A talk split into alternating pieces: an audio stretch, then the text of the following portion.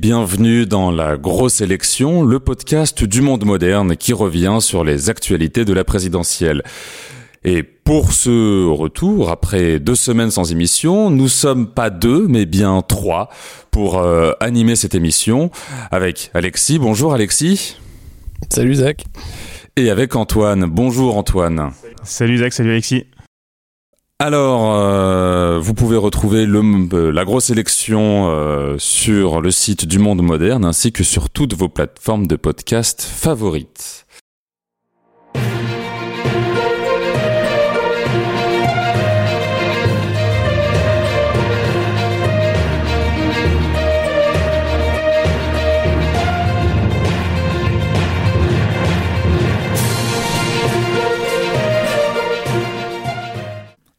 Donc, je disais, après deux semaines sans émission, nous revenons avec une actualité chargée pour ce premier journal de campagne.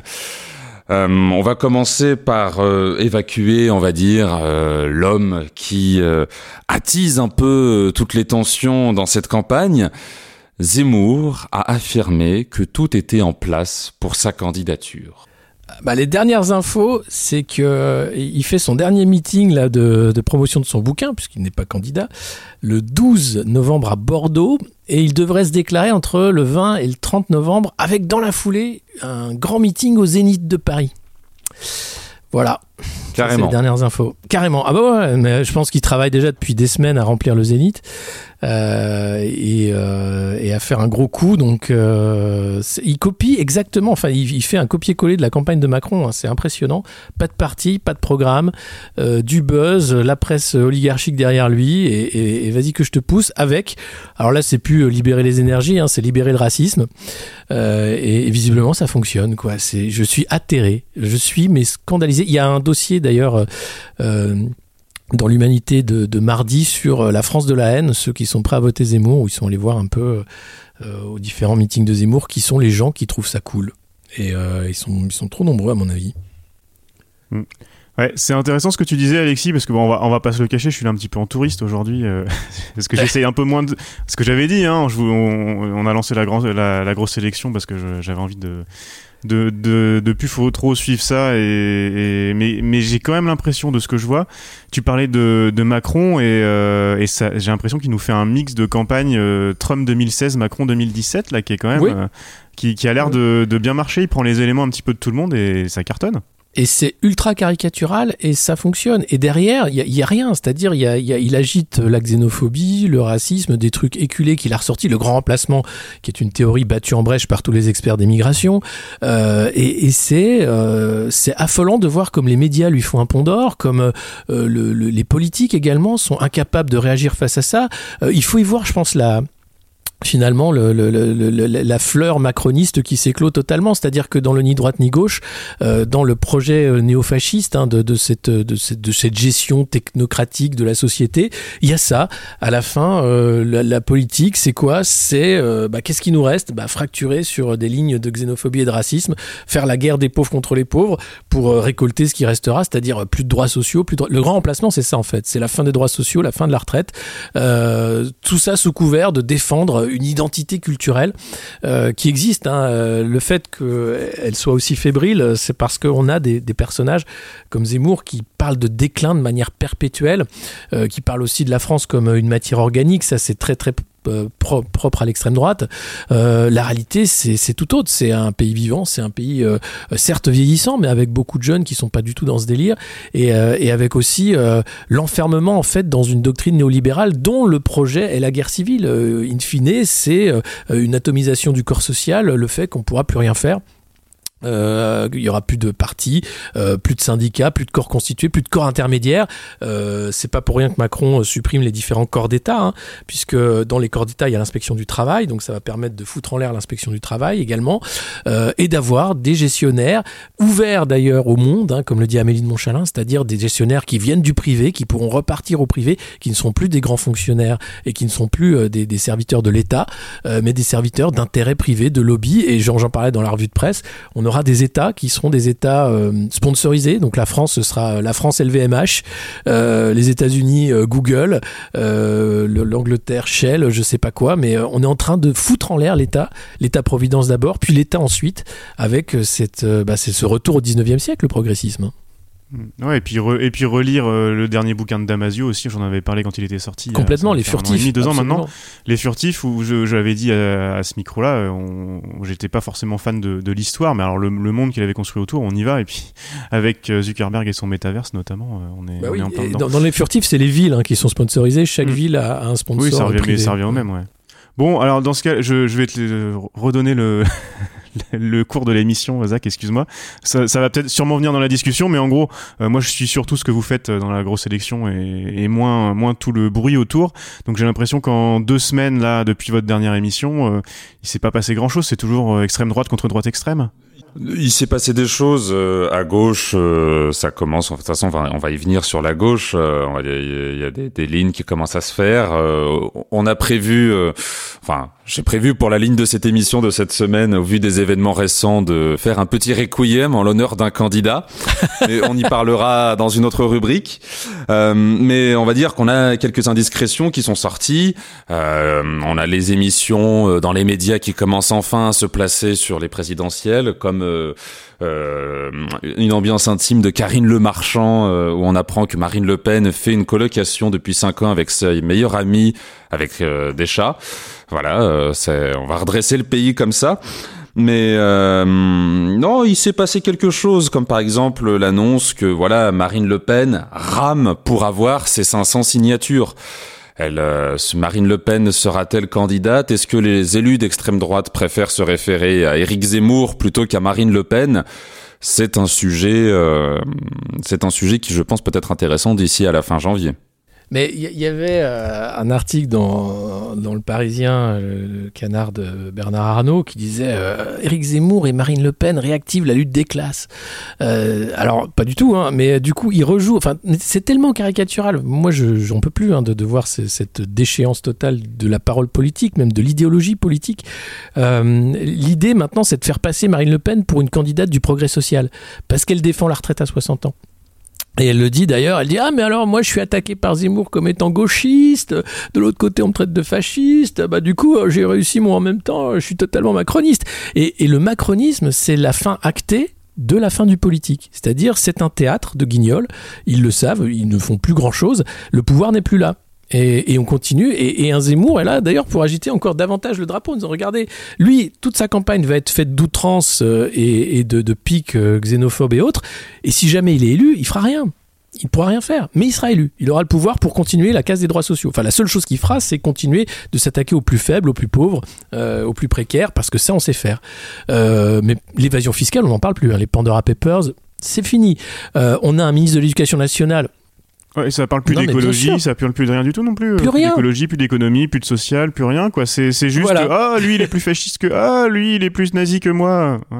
Ah, ça permet de faire des économies euh, sur les collaborateurs de la campagne et d'éviter d'avoir à payer des gens pour rédiger un programme finalement. Faire deux trois punchlines, on voit bien que ça paye plus aujourd'hui que de faire un programme chiffré, construit, euh, avec des propositions qui font amener la politique à un autre stade que simplement spectacle qui aurait toute sa place au parc de la Tête d'Or, comme tu euh, disais.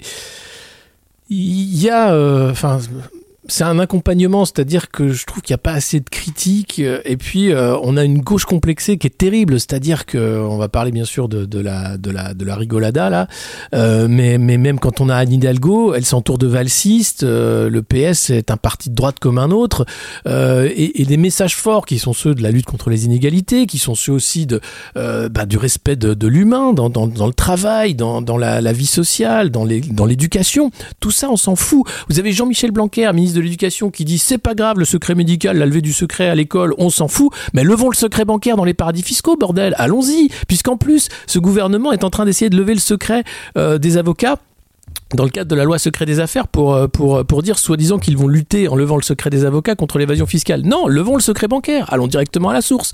Euh, c'est du foutage de gueule. C'est-à-dire que là, on, on, est dans un monde où, où la violence, elle est mais de, de la part de, la classe dirigeante, ben, euh, j'ai jamais vu une telle violence en fait. avec derrière le, mot d'ordre de la Macronie, c'était la bienveillance quand même. C'est ça qui est dingue.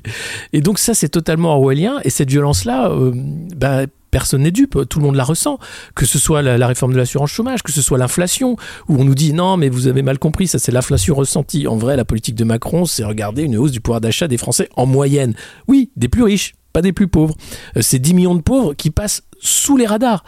Aucun candidat, à part Jean-Luc Mélenchon, parle des 10 millions de pauvres.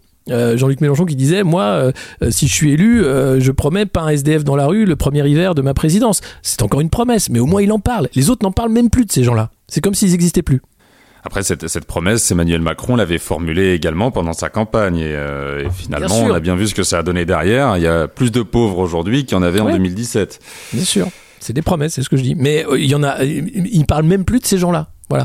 C'est-à-dire, il n'y a, plus un candidat qui parle des pauvres. C'est fini. C'est, chiant les pauvres. De toute façon, ils sont pauvres. Donc voilà, on va leur faire des chèques énergie, des petits chèques machin.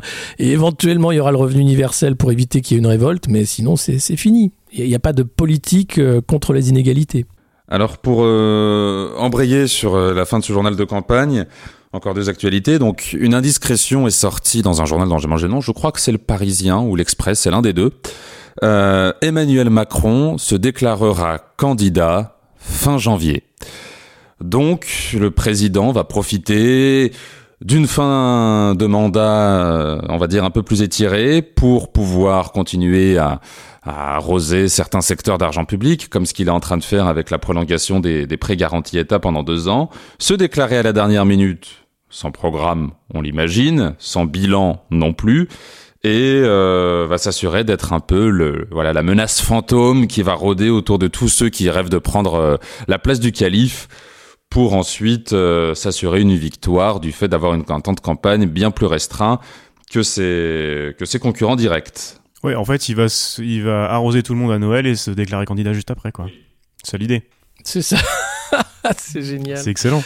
Non, mais là, je sais pas si vous avez vu, euh, Bruno Le Maire euh, prolonge la prime, le, prêt garanti par l'État jusqu'en juin 2022, en disant qu'il faut assurer la reprise pour les entreprises, etc. Il y a toujours une bonne raison. Euh, Toujours. Et euh, dans le même temps, euh, vous avez les macronistes qui ont euh, donc accéléré la réforme de l'assurance chômage, disant que la reprise était là, que de toute façon pour les pauvres, il n'y a pas de problème, hein, on va leur flinguer les allocations chômage. C'est une honte. C'est encore une fois une honte. Et, et, l'argent de la BCE, de la Banque centrale, qui sert euh, simplement les plus riches à s'enrichir davantage et qui fait l'inflation. Enfin, je, ne vois pas comment on peut s'en sortir par le haut. Hein, mais euh, après, si vous avez des, des, des, des, des recettes, je suis preneur. Euh, non, mais par contre, moi j'ai une question parce qu'on enregistre, donc on est mardi.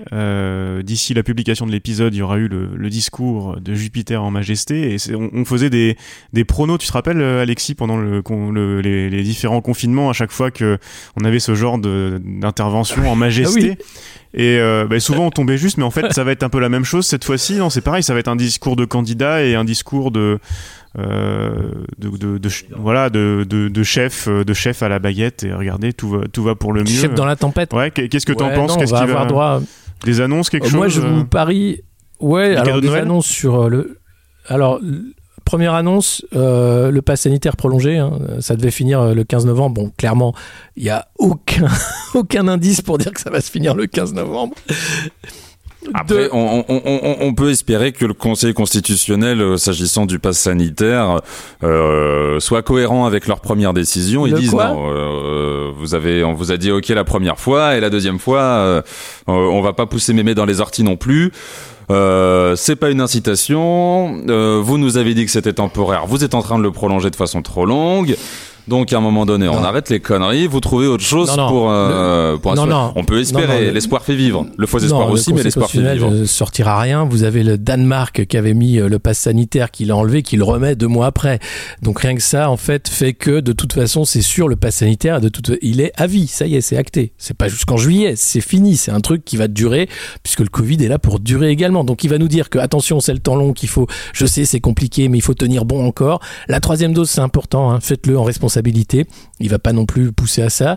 Et puis il y aura derrière, je pense, un bilan, hein, euh, l'air de rien, parce qu'il a demandé un peu où est-ce que ça recrutait, quels étaient les secteurs en tension. Donc il va dire on a besoin des forces vives, on a besoin de vous. Les Français ont montré nanana, nanana, euh, en disant que c'est super, certes le pouvoir d'achat, mais il est là pour euh, veiller par. Enfin, ça va être un gloubi-boulga de je suis le meilleur, comme d'habitude. Ça, il nous a habitués à ça. Et c'est vrai, c'est le Et meilleur. un premier discours de campagne, finalement. un premier vrai discours. Et un de premier campagne. discours de campagne. Voilà, premier vrai discours de campagne, avec bien sûr le fait que ah, le Covid c'est pas fini, merde, chier quoi. Euh, et ça c'est la faute des non vaccinés, hein, on vous voit.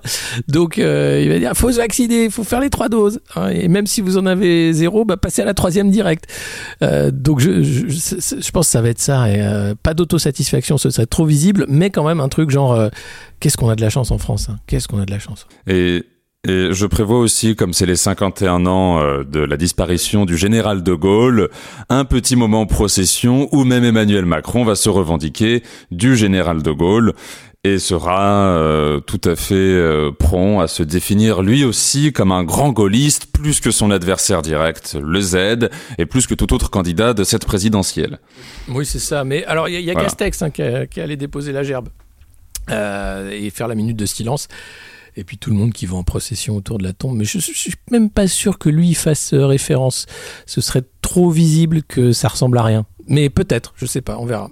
Oh, bah ce serait pas la première fois. hein. Rappelle-toi l'année a- dernière. euh, et puis et puis en début d'année là, le, le- pour Napoléon, tout ça. Et à chaque fois, il s'en il s'en sert. Et justement, je me souviens qu'Antoine Perrault dans Mediapart l'année dernière, après le euh, où il y a un peu plus, où il y a deux ans, euh, avait dit oh chouette, vous allez voir quand ça va être De Gaulle, Mitterrand, tout ça. Bon, Mitterrand, il a laissé passer forcément. Euh, mais quand ça va être De Gaulle et tout ça, oh, qu'est-ce qu'on va rigoler. Bon, moi, j'attends quand même de voir ce que ça va donner. Bon, ou, ou au moins, j'attends j'attends de lire Antoine Perrault sur le sujet déjà. Putain, ouais, non, mais. Bon, on passe à l'instant pâturage.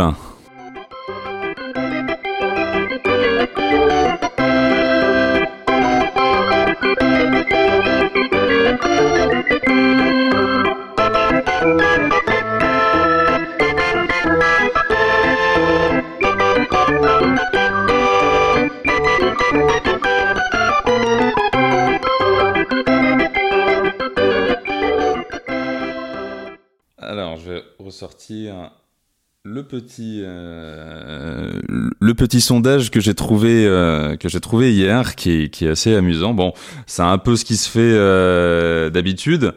Alors, c'était sur LCI. Je n'ai plus l'institut qui le faisait avec, mais ça a été publié sur LCI. Donc, bon, bah, ils ont testé toutes les configurations selon les candidats de droite qu'on aurait au qu'on aurait durant cette euh, cette campagne, selon ceux qui sont dans le congrès euh, dans le congrès des Républicains. C'est assez amusant de voir que Barnier est quand même dans une dynamique qui monte. Alors je sais pas ce que ça a donné depuis le débat d'hier. Euh, Zemmour euh, reste dans un ballottage plutôt équilibré avec avec Marine Le Pen. Emmanuel Macron caracole seul en tête. Et à gauche, euh, Jean-Luc Mélenchon et Yannick Jadot se partagent euh, les, miettes d'un gâteau euh, qui m'a l'air quand même assez avarié quand on voit les scores, si jamais on, on les cumule tous. Parce que il vous commentez les sondages ici. Non, bah. Faites pas comme on, West on France. appelle ça pâturage, mais on les commande pas parce qu'en en vrai, euh, de moins en moins. Disons que c'est plus ça va, plus c'est rigolo. euh, c'est tout le temps les mêmes à peu près. Alors, t'as- t'as- ils changent de, de, de façon de sonder euh, de temps en temps d'une semaine sur l'autre. Donc des fois, t'as des sauts comme ça, tu sais pas pourquoi. Euh, mais reste que tous les sondages disent la même chose. hein. Il y, en a qu'un, il y en a qu'un, c'est Emmanuel. hein. C'est quand même lui le meilleur. hein. Il, il est loin, Ouais, loin devant. Ce qui est une énorme pipe. euh, Enfin, c'est vraiment la fabrique du consentement et faire croire qu'il n'y a pas d'opposition, euh, sachant que euh, bah voilà les, sondages sont des méthodes de marketing et que euh, c'est le, gouvernement qui dépense beaucoup en sondages et les médias aussi pour pouvoir raconter des trucs. Donc à part faire monter Zemmour pour faire peur aux bourgeois ou le flatter et dire que Macron reste quand même le socle hein, de la de la certitude et du calme d'un pays. Je sais pas un pays un pays uni un pays euh, un pays Oui, un pays uni et qui a besoin d'apaisement, c'est-à-dire Emmanuel Apaisé. Macron. Quoi, Voilà, le mec qui tire au LBD, le mec le plus viol- violent de la cinquième, tu vois. Euh, Bah, celui qui a réussi à mettre tous les corps dans la rue, euh, tous les corps sociaux et toutes les professions bah, moi, dans la rue. je l'appelle le président de la violence, mais visiblement c'est le président de la raison. Donc euh, bon, hmm. faut, faut la, la, le LBD ah, bien que la raison est ultra violente, hein, mais euh, c'est étonnant. Donc non, on commande. On, on commande pas trop les sondages, on dit juste que c'est de la pipe, quoi. En fait, voilà, c'est de la pipe. Il faut voir ça comme une course d'escargots, en fait. C'est un peu le truc amusant qu'on regardait quand on était en maternelle. On met les ah bah escargots sur la ligne et puis chacun va prendre son temps pour faire, pour faire son petit bout de chemin. Et ouais, c'est quand même amusant de regarder, de voir si les trajectoires vont être ah bah, affirmées, euh, et de voir à quel point on se fout. Euh, on se fout allègrement de la gueule du monde et de se dire que finalement certains euh, certains, euh, notamment notre champion de la remontada dont on va parler incessamment sous peu, euh, dans la dégringolada. Bon, basculons directement à la guerre des clans.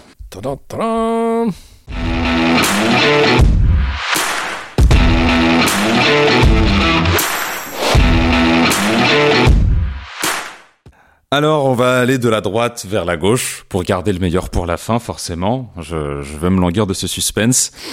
Donc, hier soir avait lieu le débat des Républicains, toujours sur LCI, décidément, euh, où on a pu voir une famille politique qui n'était finalement pas si unie que, que cela, au fond unis dans les dans les valeurs, euh, euh, c'est-à-dire euh, on a eu les poncifs habituels de la droite, il faut supprimer le nombre de fonctionnaires, il faut arrêter les dépenses publiques, il faut commencer à sérieusement rembourser la dette. moi, vos les salaires vont grimper parce que parce que vous aurez moins de cotisations sociales.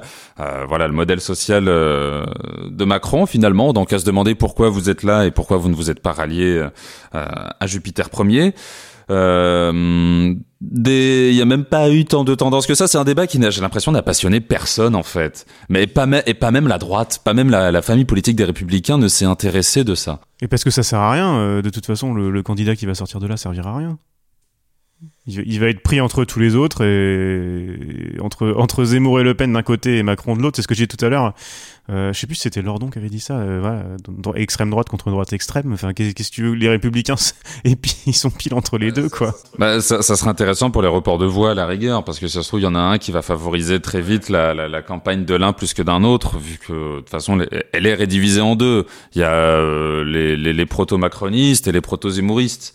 Et euh, si c'est un Bertrand qui y va passer, bah, on aura plutôt euh, un report vers euh, Zemmour d'une partie de la famille des Républicains, tandis que si c'est un Ciotti, ça va automatiquement partir de l'autre côté vers vers Emmanuel Macron. Mais c'est hallucinant de voir que la droite n'est pas capable de se réinventer aujourd'hui. Est-ce que tu as regardé le débat, Alexis, toi? Vaguement, de loin, de dos. J'ai surtout suivi sur Twitter parce, que ça permet d'aller vite. Intéresse... Tu, tu, vois ce que, ce ouais, que veulent ça, mettre ça, les candidats. Ça intéresse que les commentateurs parce que parce que finalement ça ils ont ils ont rien à dire, euh, ça intéresse personne, le candidat intéressera personne. Enfin, c'est super comme soirée, ça avait l'air bien. Et surtout qu'ils ont rien dit visiblement. Bah, on a eu des petites phrases marrantes, euh, je pense. Euh, euh, à Madame Pécresse qui s'indignait euh, d'être attaquée en justice par Claire Edon, la défenseur des droits, parce qu'elle a interdit le burkini dans les centres de loisirs franciliens. Après, faut pas oublier que Madame Pécresse était la ministre du président qui à chaque fois accueilli en grande pompe les grands représentants des théocraties islamistes du Moyen-Orient. Ça a été le bal de l'inconstance et euh, le bal du euh, bah, pourquoi vous plutôt que Macron finalement. Voilà. Par contre, plus intéressant, euh, c'est à gauche. Jean-Luc Mélenchon renforce sa drague pour faire venir Sandrine Rousseau dans ses rangs. Ah oh bah, c'était, c'était un peu couru d'avance. Euh, je me souviens qu'on en avait parlé, Alexis. Je sais pas si tu te souviens, il y a très très très très très longtemps, en se disant de toute façon, euh, oui, c'est, c'est là qu'il c'est peut-être là qu'il y a quelque, quelque chose à jouer parce que. Euh, mais après, je sais pas parce que j'ai, si j'ai bien compris, elle est rentrée dans l'état-major de la campagne de Jadot. Euh, et j'ai l'impression que c'est des gens qui se tiennent un petit peu plus à leur euh, à leur parole euh, en ayant participé à la à la primaire. Je, je, sais pas comment vous sentez le truc. Vous, il peut se passer quelque chose ou pas? Je pense qu'à la première encartade de Jadot, Rousseau va partir chez Mélenchon. Ouais, Alexis? Je pense c'est pas tant Rousseau que les, les votants ou les écolos avec cette tendance-là. En fait, peu importe ce que va dire Sandrine Rousseau, je pense que c'est derrière les militants et où ils sont quoi. Donc Jean-Luc Mélenchon, lui, il a un discours sur l'eau, sur l'écologie, sur le sort la sortie du nucléaire qui est vraiment très raccord avec ELV, euh, e même qui va plus loin que Jadot hein, de toute façon. Donc clairement, des militants écolos vont s'y reconnaître. Si Mélenchon euh, dérape pas, s'il continue à essayer de faire une sorte d'union comme ça de ce côté-là, il peut récupérer des voix, mais ça ça fait pas beaucoup. Hein. C'est pas non plus des voix qui font une élection. derrière, on a on a les, les bulldozers hein, de l'identité, du macronisme, etc. Donc et puis l'écologie de solution de Jadot, le problème c'est que avec l'ambiance, l'ambiance actuelle, il y a beaucoup, je pense qu'il y a beaucoup de jeunes et notamment des, des, jeunes qui s'engagent dans les marches pour le climat, etc qui sont sensibles à ces, ces discours-là. Euh, Alors, à avoir, c'est difficile de savoir la, la, proportion entre les ceux qui ont un peu de constance et puis et puis ceux qui peuvent se laisser avoir aussi par ces discours. Bah, les, le vote jeune, tout le monde essaye de les draguer de toute façon. Euh, Macron essaye de faire du greenwashing à mort, ça marche pas, mais bon, ils, peuvent toujours se faire avoir. Et il y a une grosse inconnue euh, pour 2022, c'est le vote des abstentionnistes et le vote populaire. Et, et, là, Mélenchon, lui, en est très conscient, en disant il faut il faut ah. absolument aller chercher le vote populaire si on veut être au deuxième tour. la France insoumise euh, à y arriver. Euh, c'est le cas de Zemmour qui dit moi je parle aux classes populaires. Bon, ça m'étonnerait, mais il essaye d'y croire. Euh, Macron a laissé tomber cette idée-là, donc c'est là que peut se faire la surprise. Bah, on peut peut-être en parler un petit peu. Je sais pas, excusez-moi de, mettre les pieds dans le plat, mais justement, Alexis, on en a parlé un petit peu ces dernières semaines c'est compliqué pour euh, pour la France insoumise aussi. Et je voulais en parler parce que je bon du côté des abstentionnistes euh, des classes populaires des plus jeunes aussi il y a il y a aussi un, un problème à la France insoumise. Et je sais ça va peut-être sans doute faire hurler certains de nos de nos auditeurs mais tant pis c'est pas grave. Euh, avec les avec les dérapages à, à répétition avec euh, ah bah oui. avec le hum, avec tout le, le, programme de démocratie beaucoup plus intéressant avec des, des éléments de démocratie directe et compagnie qui peut donner envie et en même temps on voit comment fonctionne euh, la France insoumise avec euh, un certain culte du chef ah bah quand même. Euh, c'est quand même compliqué et, et avec bon les derniers épisodes là de, de déclaration, de dérapage, bon, on verra. On appelle ça comme on veut, ça risque ça risque pas d'arranger les choses. Moi, je, voyais par exemple sur Twitter un historien là qui fait un youtubeur Histony qui disait exactement ce que voilà, c'est la, façon dont je le ressentais. Euh, on doit être beaucoup à se dire que on est très proche sur beaucoup de choses du programme. Tu parlais du programme tout à l'heure euh, plutôt que de la course de chevaux, euh, Zach, et tu as, raison. le problème, c'est qu'est-ce est-ce qu'on peut avoir un programme qui est construit avec des gens de très grande qualité sur la plupart des sujets. Enfin voilà, bah oui. il y, a des copains aussi qui participent et, et, en même temps reproduire ce qui se fait autour. Euh, reproduire les dérapages. Euh, alors les dérapages sur l'antisémitisme, on sait très bien ce que ça, ce que, comment ça se passe, euh, comment Corbyn s'est fait avoir, dans ce, etc. Oui. Ce qui ne veut, ce qui ne veut pas dire qu'il n'y a pas dérapage, qu'il n'y a jamais dérapage non plus. Enfin, au bout d'un moment, il faut aussi. Enfin, j'ai du mal à comprendre. Est-ce qu'ils sont conscients à la France insoumise de ce problème-là et qu'il y a des gens qui vont peut-être s'abstenir comme en 2017, comme a fait l'historien dont je parlais, il le dit, comme euh, comme je l'ai fait aussi en 2017, j'ai pas honte de le dire. Et comment avec un programme aussi, aussi intéressant, euh, bah, motiver les gens à voter pour eux quand même. Bah, bah, J'aimerais bien rebondir dessus parce qu'en fait, le, le, problème de la maison Mélenchon, et c'est celui qui est pointé maintenant depuis... Euh, depuis 4 euh, quatre ans facilement, c'est que euh, oui, le programme est intéressant, oui, l'avenir en commun des belles idées, même s'il n'est pas non plus exempt de faiblesse. Euh, mais le problème, c'est les dérapages et c'est surtout en fait une dégringolade qui s'est faite tout au long de son de son année de, de, de cinq années euh, à la, à la députation. Ça a commencé euh, très facilement avec ce qui s'est passé pendant les élections européennes euh, il faut le dire, les, les insoumis n'aiment pas qu'on le dise, mais il y a eu un changement de ligne sur la question européenne. Par la suite, il y a eu la question, euh, le dérapage qu'il avait fait sur les Tchétchènes. Quand il y avait eu les événements, euh, c'était à Dijon, les affrontements, il a eu des propos qui, honnêtement, s'ils étaient tenus par une autre personnalité, sur une autre communauté, ne seraient absolument pas passés. Il y a eu la question des perquisitions et les images qu'on a vues pendant les perquisitions et ce La République, c'est moi, qui, même s'il s'explique historiquement, n'est pas forcément infondé, mais euh, aux yeux des gens, euh, n'a pas renforcé l'image d'un Mélenchon moins autocrate. Et euh, on peut aller loin comme ça, mais en fait, j'ai envie de dire que le, le problème de Mélenchon s'est joué euh, dès le premier tour de la présidentielle de 2017, quand il y a eu cette question des 600 000 voix qu'il fallait attendre, qu'il n'a mmh. pas voulu lâcher le morceau, euh, qu'il est passé pour quelqu'un de mauvais perdant, et on a dit, bah, il vient de gâcher tout ce qu'il a pas fait pendant cette campagne c'est-à-dire être quelqu'un de calme, de, de, réfléchi. Le Mélenchon qui a, qui, qui, a maturé, qui a mûri, qui est devenu comme le bon vin et qui tout de suite a fait tomber ce, ce visage-là et a montré que non, c'était une posture de campagne et que Mélenchon restera cet éternel que, tribun euh, qui hématisait les foules, euh, colérique, et qui donc serait peut-être mieux en tant que poil à gratter de l'opposition que véritable président de la République. Ouais, mais c'est assez déprimant parce que on se retrouve à se dire qu'on, de toute façon, on est obligé de voter pour le moins pire du lot euh, dans la course de petits chevaux, et puis euh, enfin un programme intéressant. Alors moi j'ai eu j'ai eu tendance, c'est facile quand on n'est pas aux responsabilités ni rien, à être plutôt au, cours de ces dernières années à être plutôt du côté Lordon, et Lordon le dit très bien en disant je sais que je suis extrémiste un petit peu sur sur tout ça, euh, je sais qu'il faut que bon, mais au moins il y a voilà si vous cherchez un, enfin, lui lui ne je, je crois pas qu'il ait parlé de Mélenchon. Hein, je, c'est moi qui traduis comme ça, en disant des programmes comme la France Insoumise ou d'autres, c'est un petit pas, c'est une fraction de ce qu'il faudrait faire, mais au moins, c'est au moins c'est un début.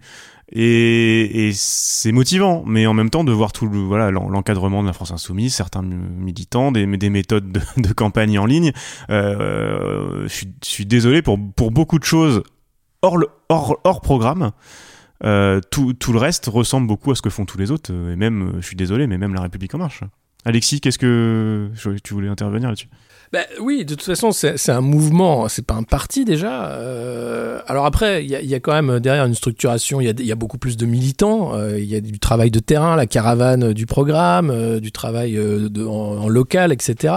mais c'est de on souffre de l'infantilisation euh, de, cette vie politique, c'est-à-dire que la figure du tribun, euh, rendue nécessaire par l'hyper-présidentialisation de la cinquième, fait que on concentre tout sur une personne, alors qu'en réalité, il y a du monde derrière. Et quand vous voyez la délégation insoumise au Parlement, ils bossent. Enfin, Ruffin, qui a travaillé pour que soit reconnu le burn-out, euh, ça a été bien sûr envoyé dans les cordes par, par la majorité. Tout le travail sur le pass sanitaire, tout le travail au-delà de ça sur les soignants, euh, sur sur les métiers de première ligne, c'est invisibilisé parce que à 17 députés, tu fais rien en fait. Donc on, a un vrai problème constitutionnel hein, de l'organisation du pouvoir, la non représentativité au sein des assemblées et en plus l'hyper présidentielle qui fait que euh, le candidat, celui qui a gagné, c'est le genre idéal, c'était Macron, c'est-à-dire c'est une coquille vide, tu mets ce que tu veux, les vieilles l'adorent parce que oh là là, qu'est-ce qu'il est mignon et tout, euh, enfin et, le mec c'est il est ultra violent, il s'en fout, il, il a aucune valeur humaniste, il peut mentir tant que tant qu'il plus et ça et puis de l'autre côté, des tribuns d'extrême droite qui, eux, ont toute l'attitude pour dire toutes les horreurs du monde euh, du jour au lendemain et on passe à, l'indignation le jour suivant, c'est-à-dire que Zemmour un jour va taper sur les femmes, le lendemain sur euh, euh, les immigrés, puis le lendemain sur les homosexuels, etc. Et à chaque fois on s'en fout, il a le droit. Et, dès que le tribun de gauche, que ce soit Mélenchon ou, même Montebourg avec sa sortie débile sur sur, eh ben lui on lui passe rien. et c'est ça le problème.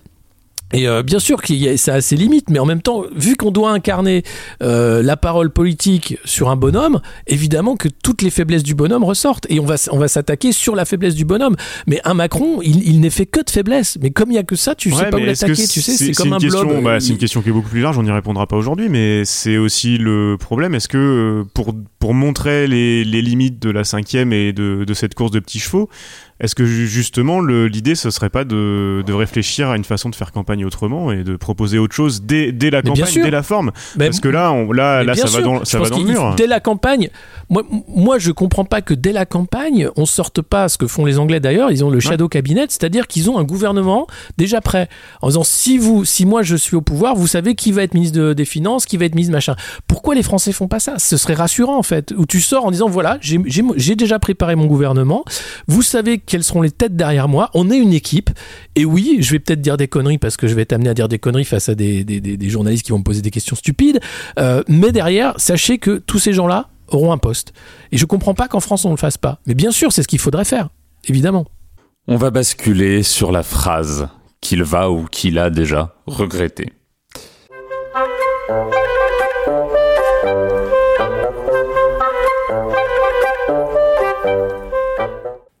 Alors, euh, en phrase qu'il va regretter, je vais d'abord dire la phrase et puis euh, ensuite nous partirons sur euh, un requiem. Sortez déjà les cornemuses, sortez les flûtes, sortez les trompettes. Nous allons pleurer pour cette dégringolada. Arnaud Montebourg, invité de RTL et LCI ce dimanche 7 novembre, a déclaré Vous avez aujourd'hui 100 000 mesures d'obligation pesant sur des personnes qui doivent quitter le territoire qu'on n'arrive pas à exécuter. Ces personnes sont là et sont d'ailleurs souvent des délinquants. Donc moi, je suis décidé à taper au portefeuille. Il y a 11 milliards de transferts d'argent qui passent par Western Union sur l'ensemble des pays d'origine. Nous bloquons tous les transferts aussi longtemps qu'on n'a pas un accueil de coopération. Ces transferts d'argent privé sont une manne pour ces pays où nous avons besoin aujourd'hui de dire ⁇ ça suffit ⁇ Pour moi, la privation des visas ne fonctionne pas. Cette proposition, anodine au premier regard, et finalement celle qui va coûter à Arnaud Montebourg sa remontada.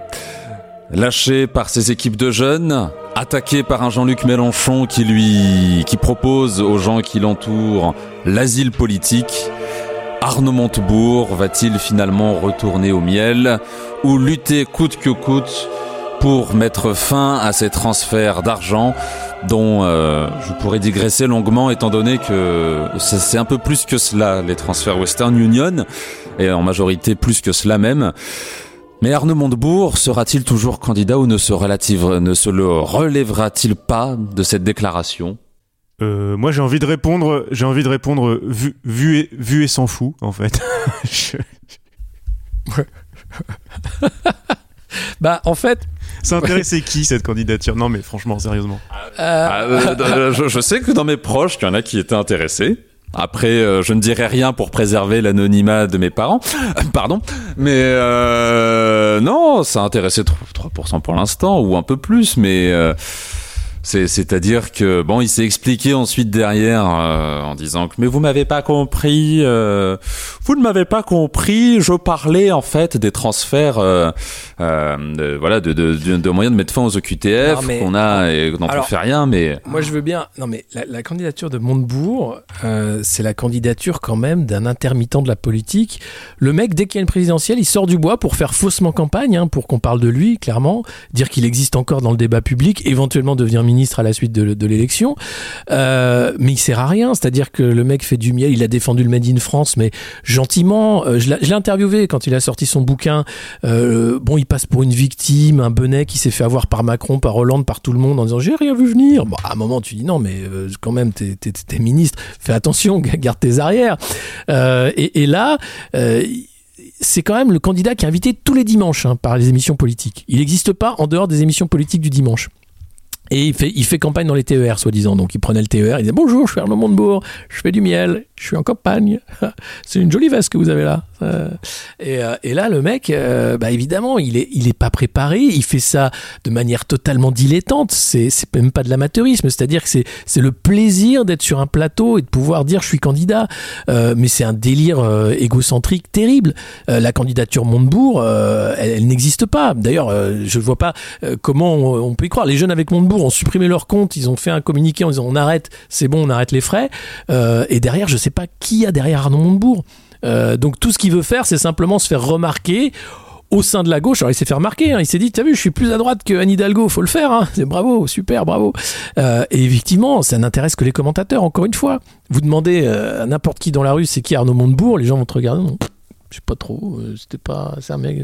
ils savent, ils savent pas c'est des gens qui n'existent pas. La cuvée du redressement productif. Ouais, la cuvée. Bah voilà. dire ça ou le, le frondeur. La fête de la rose. Et, le mec, c'est une c'est une girouette depuis des années. Il y a un bouquin sur lui, c'est Arnaud la girouette. Enfin, euh, voilà. Donc ce, ce genre de, de, de, de personnage politique euh, intermittent euh, montre bien combien c'est du spectacle et montre bien combien à un moment on peut il y a une limite quoi et, et là il a franchi la limite pensant que ça passerait hein, se disant tiens je vais être disruptif et euh, alors maintenant et ça montre aussi le degré de, de néo-management euh, qui, qui, influence ces sphères-là, il accuse les mecs qui ont fait les fiches en disant ah ouais euh, en fait ils m'ont pas prévu ils m'ont pas prévenu que euh, Zemmour et Le Pen avaient défendu cette mesure déjà avant moi. J'ai dit, mais mec. Euh, ah, après, ça. C'est la faute des mecs qui ont fait les fiches. Non, mais ça va, ça va. Ça soulève deux problèmes. C'est que les mecs qui ont fait les fiches ont compté les gens qui se font avoir par des, des comptes fake euh, de jeunes femmes qui demandent des Western Union pour qu'elles prennent le train pour aller retrouver, profitant de la misère de ces individus. Et euh, bah, il y avait quelqu'un qui avait relevé, je ne sais plus qui exactement, que ça relève aussi un autre problème, c'est que un peu au-delà de tout ça, c'est qu'à gauche, on a quand même du mal à réussir à parler correctement d'immigration. Ah oui, bien sûr. C'est-à-dire qu'on a du mal à dire tantôt, euh, il y a un moment donné, les vannes, faut peut-être commencer un peu plus à les fermer. Et après, euh, par contre, il suffit juste que quelqu'un de gauche dise qu'il veuille les fermer pour qu'ils soient accablés de toutes parts, mais cette personne ne sait même pas dire correctement qu'il faille les fermer. Parce que, au fond, les OQTF, oui, c'est un vrai problème qu'on ait des gens qui se doivent quitter le territoire, qui sont encore là euh, six mois, un an, deux ans après c'est quand même problématique que dès que quelqu'un souhaite s'attaquer à ces sujets-là, en revienne à, à être à, se faire éponger de toutes parts de toutes parts de la gauche. Mais parce que y, a cette gauche qui a peur d'être de gauche parce qu'on doit être une gauche de gouvernement. Et, euh, et donc, euh, la gauche de gouvernement doit être de droite, en gros, c'est à peu près ça. Euh, ce qui fait que tout ce qui est du, discours de gauche classique, hein, disons simplement, on ne peut pas continuer comme ça. Enfin, la lutte contre les inégalités, la lutte contre les racismes, la xénophobie, on a l'impression que c'est honteux parce que ça, ne fait pas vendre, parce que c'est pas compris, parce que les rédactions, enfin, faut arrêter quoi. on a un candidat du racisme décomplexé après la droite décomplexée, on arrive quand même à la xénophobie décomplexée, et la gauche reste complexée et sur, et sur, ses, sur sa peur en fait de sa propre ombre, de sa propre parole. Ça va pas, quoi. Il faut vraiment, euh, faut vraiment changer ça. Et, je, vois pas qui, qui pourrait le faire. Parce qu'effectivement, dès que tu commences un peu à, à, avoir un discours euh, trop offensif, euh, alors c'est irréalisable, c'est de l'utopie, c'est de la folie, ah voilà le communisme, les errements du, du, du maoïsme, machin, enfin euh, parce qu'on a aussi affaire à une presse d'oligarques, hein, je pense, une presse de milliardaires qui, qui empêche aussi la, la, la, crédibilisation du discours de gauche. La crédibilisation du discours de gauche, ben, on le voit bien quand on voit le, la différence. Euh, C'était sorti dernièrement, le, les, temps, les de parole dans les médias. On voit bien que bon, Zemmour caracole à un degré euh, inespéré, profitant du fait qu'il soit pas candidat. Après, on avait les candidats, les républicains un peu de, de macroniste, mais à gauche, euh, à part la France Insoumise et Montebourg, il y a pas grand-chose au fond qui, qui intervient sur les plateaux télé. Donc est-ce que finalement euh, ce, ce, mur médiatique dont on a déjà parlé plusieurs fois dans l'émission euh, n'est pas ce qui ce qui ce qui va ce qui ce qui, ce qui a tué la gauche ces dernières années et ce qui va encore plus la tuer par la suite? Bah, le fait qu'il n'y ait pas de, de médias de, de, gauche, à part l'Humanité, à part Mediapart, euh, vu comme ça, mais, mais qui ne sont pas non plus des, des, des médias. Il n'y a pas de télé de gauche, par exemple pas de radio de gauche. Alors on dit ici France Inter, c'est des gauchistes. Faut pas arrêter de déconner. C'est pas parce qu'il y y a trois humoristes et demi qui font un peu de, gauchisme que c'est une, radio gauchiste. Euh, c'est Léo Salamé qui fait l'interview du matin. Vous avez euh, De Vecchio du, Figaro qui a été recruté à la rentrée. Vous avez que des mecs de droite le matin euh, sur les matinales. Donc faut arrêter de déconner. Donc oui, il n'y a pas de médias de gauche, de grands médias audiovisuels de gauche. Donc ça, je pense, ça joue. Et, et, et, pourquoi? Bah, Parce qu'il n'y a pas d'argent. Euh, vous avez, les milliardaires sont rarement de gauche. C'est pas un truc, tu vois. Le partage des richesses, c'est pas leur truc, quoi. Euh, donc euh, la solidarité non plus, c'est pas trop leur truc. Donc je pense qu'il est là le, déséquilibre et c'est difficile. Et alors. Même avec les, plateformes, les réseaux sociaux, c'est des milliardaires qui en sont propriétaires également. Donc l'algorithme, il y a une étude qui est sortie, même l'algorithme Twitter favorisait les discours de droite. Et on s'en rend compte. Oui, c'est tout, tout est fait pour favoriser les discours de droite et d'extrême droite. Et tout est fait pour décrédibiliser les discours de gauche.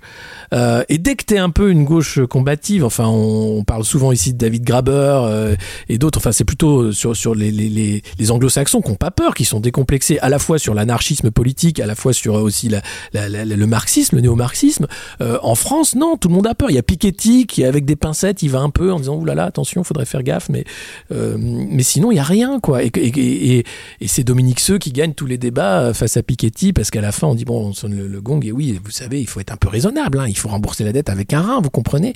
Ah oui bon bah c'est qu'un rein on vous demande pas les deux hein. oui d'accord merci le problème vient de là, je pense, vraiment. Le fait qu'il y ait un, déséquilibre euh, structurel de l'argent qui fait le candidat, qui fait aussi la pensée dominante.